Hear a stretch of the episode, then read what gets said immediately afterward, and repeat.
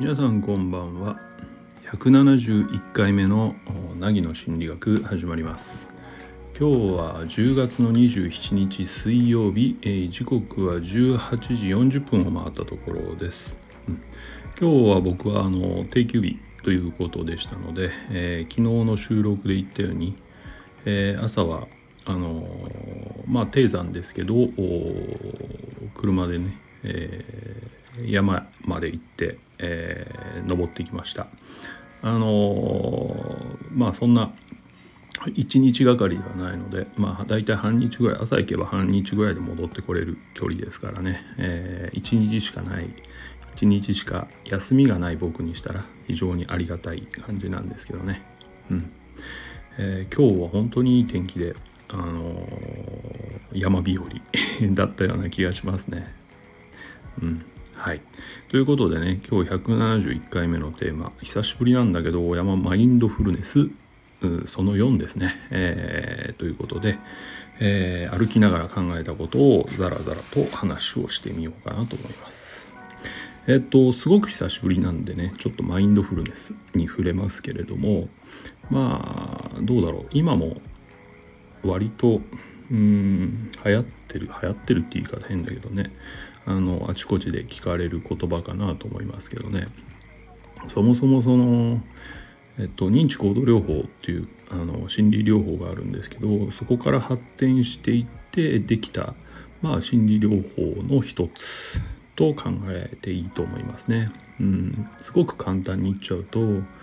えっと、今の自分の感情に集中しましょう。っていうことなんですよね。今の自分の感覚とか感情に集中するいわゆる人間って雑念みたいなもので頭がざわざわしてねで疲労していったりまあそのネガティブな反応を起こしたりっていうことは割とあるんですよね。うん、調子の悪い人とか感度の高い人とか余裕のない人は特にねそういう目に遭うことがよくあると思うんですね。でそこで、えー、そういう雑念を今というその一点に集中する訓練をすることでねあの落ち着かせていこうみたいなこと。でこれは自分自身も落ち着いていくし思考も整理されるし何より穏やかなあの精神状態がもたらされるということでね。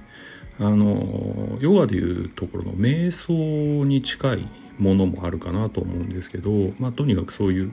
マインドフルネスっというものがあります。で僕の場合はこれ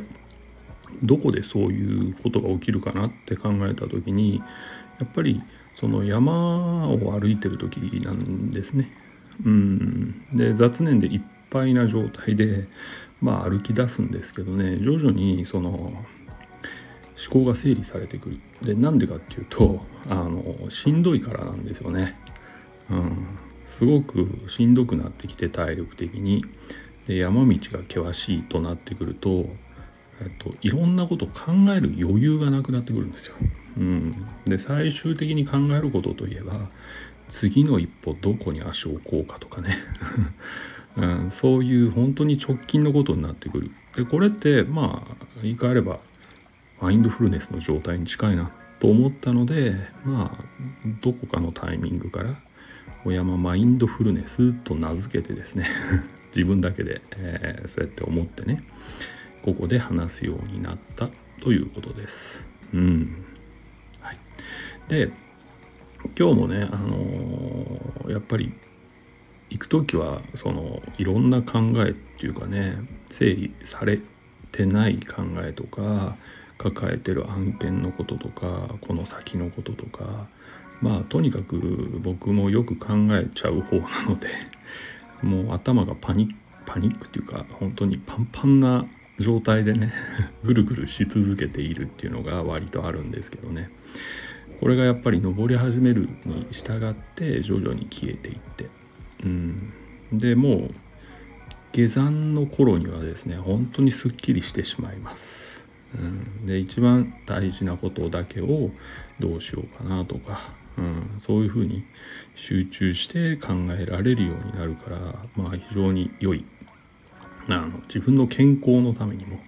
体力的にもいいんだけど精神上もすごくいい話だなあ試みだなと思って、うん、いつも思う感じですかね。ただ今日はね久しぶりだったのであのずっとね季節の変わり目で調子悪かったのとあとあのワクチンのね副反応が結構あの響いたりしてたので なかなかいい季節だったんだけど行けなかったということもあって久しぶりだったんですよね。でその全く動いてなかったわけじゃないんですけどやっぱりえっと何て言うのかなその自分でつけようとしてつける筋肉と実際に使ってつく筋肉ってねやっぱ全然違うんですよね種類がね。うん、実際に使う筋肉の方がやっぱ強度が強いだろうし、うん、でそういう意味ではそういう筋肉が失われているのでものすごく後でねどっと疲れが出たという状態、うん、今日この時間に収録してるのもまあ休みだからできるっていうのもあるんだけど夜起きていられるかどうかちょっと怪しいので早めに、収録をしている次第です。うん、で今日のねあの考えたことまあいろいろあるんですけどね。一つちょっと今日紹介しようかなと思うんですけどね。挨拶の話です。で山に行かれたことがある人はよくわかると思うんだけどすれ違う時に割と挨拶するっていうのがまああの風習というかそういう暗黙のルールみたいなのあるんですよね。もちろん絶対っていうわけじゃないんだけど割とする人が多い、うん、ですのでまあ挨拶ってねその一回行くとかなりしてるわけですよ。そのまあ人が多く入ってる山であればね。うん。でもあの行かれると分かるんだけど挨拶してそれと同じ温度で帰ってくるかどうかはこれはしてみないと分からない。っていうことがある。例えば人によってはねものすごい僕の2倍ぐらいの元気さで「えー、おはようございます」って返してくる人もいるし人によっては頭をちょこんと下げるだけの人もいます。こっちが「おはようございます」って言って向こうがちょこんと下げるだけね。言葉を出さないとか。あるいはものすごくか細い声空気音で「あおはようございます」みたいな。すっごい小さい音で返す人もいるし中には何だろう。何もないかのように通り過ぎていく人もいる。こんな感じなんですよね。でおおむね8割方はあの返ってくるしあの僕が先に言わない場合でも8割方は向こうの方から「あのおはようございます」とか言ってくるっていう状態なんですけどさっき言ったように残りがですねその頭下げるだけとか空気音とかあと全く反応しないみたいなことがあるかなっていうのはいつも思うことです。でね、うんと、今日の話としては例えばね一番最初にじゃあ挨拶今日挨拶しようと思って「おはようございます」って言ったら本当にまあ実際は別として本当に完全に無視された場合にやっぱりちょっとこっちとしてちょっとだけ引っかかる まあ相手の自由だからね別にいいんだけどちょっとだけ引っかかってあなんだ挨拶しないなって思ったりすることがあります特に上りの時ってものすごい雑念いっぱいなんでちょっとストレス型だから反応するわけですよそうやって。でその時にね選択肢としてあもうこんな思いするの嫌だからもう僕も二度と挨拶しないっていう選択肢はないことはないんですよ。うん、でもねそれはねあの基本しないようにしてます。でなんでかっていうと例えばじゃあ、えー、挨拶しないもういいって決めて2人目の人とすれ違った時に相手が先にねはようございますみたいな感じいい挨拶をされるとですね僕はやっぱり猛烈に恥ずかしくなるんですよね自分が。自分の小ささみたいなものが。うん。でそもそもやっぱり一人挨拶し一人目に挨拶してたまたまされなかったからといってその日すれ違う20人の人が全員しないかっていうとそんなことはないんですよ。それはもし全員しないと思い込んだならば認知の歪みってやつですよね。うん、実際にはさっきみたいに8割は声を出してくれるし残りの声が聞こえないような人でも体で反応はしたりしてるだから完全に無視する人ってもしかしたら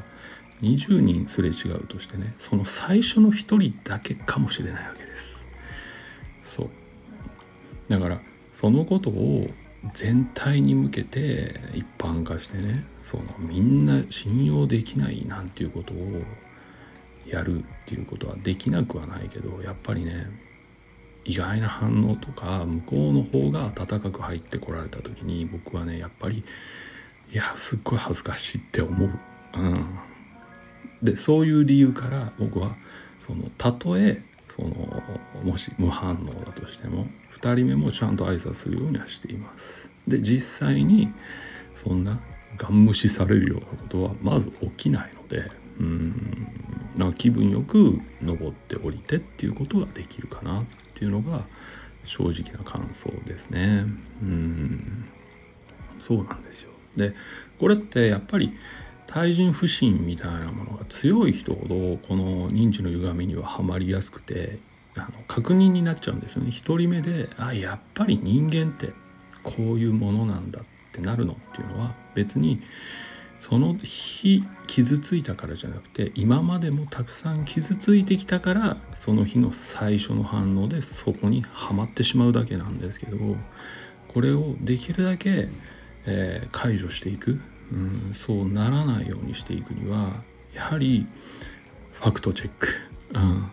本当にそうなのか本当に全員感じ悪いのかはやっぱり一人ずつ見ていかないといけないかなと思います。うん、その上でね本当に全員例えば20人すれ違って20人とも無視されたっていうんだったらまあ二度と挨拶しないっていうのはいいと思うけど、うん、実際にはこうやってファクトチェックするとね8割以上の人が反応してくれるっていうそのことです。うん、だからね1にこだわったおかげで残りの99を失うようなことをしていくっていう生き方をするとね本当に自分がどんどん削れていってしまうからそれはうんどこかであのちゃんとブレーキをかけてもう一度見直してみるということは必要じゃないかなと、えー、今日山登りをしながら、えー、思いました。うんそんな話です。はい、だから僕にとってこのマインドフルネスになる、まあ、山歩きみたいなものってこういうことも考えられる実は他にもねいくつかあの考えたことはあるんですけどものすごく長くなるのであの分散はして今日は話さないんですけどね。そんな風に本当プラスが多いから。もしそういう運動をするとかが苦でなくて自然が好きでで一人でもできてみたいな、うん、そういう空間が好きな方がいたらね是非お近くに低山があればとか。まあちょっとしたあハイキングコースでもいいですよね。こら辺だったら本当初心者からでも入れますからね、うん、一度試されてはどうかなと思った次第です。はい。ということで、ここまで聞いていただいてどうもありがとうございました。また明日お会いする時間まで、えー、お元気でお過ごしください。そして今日も仕事お疲れ様でした。ではおやすみなさい。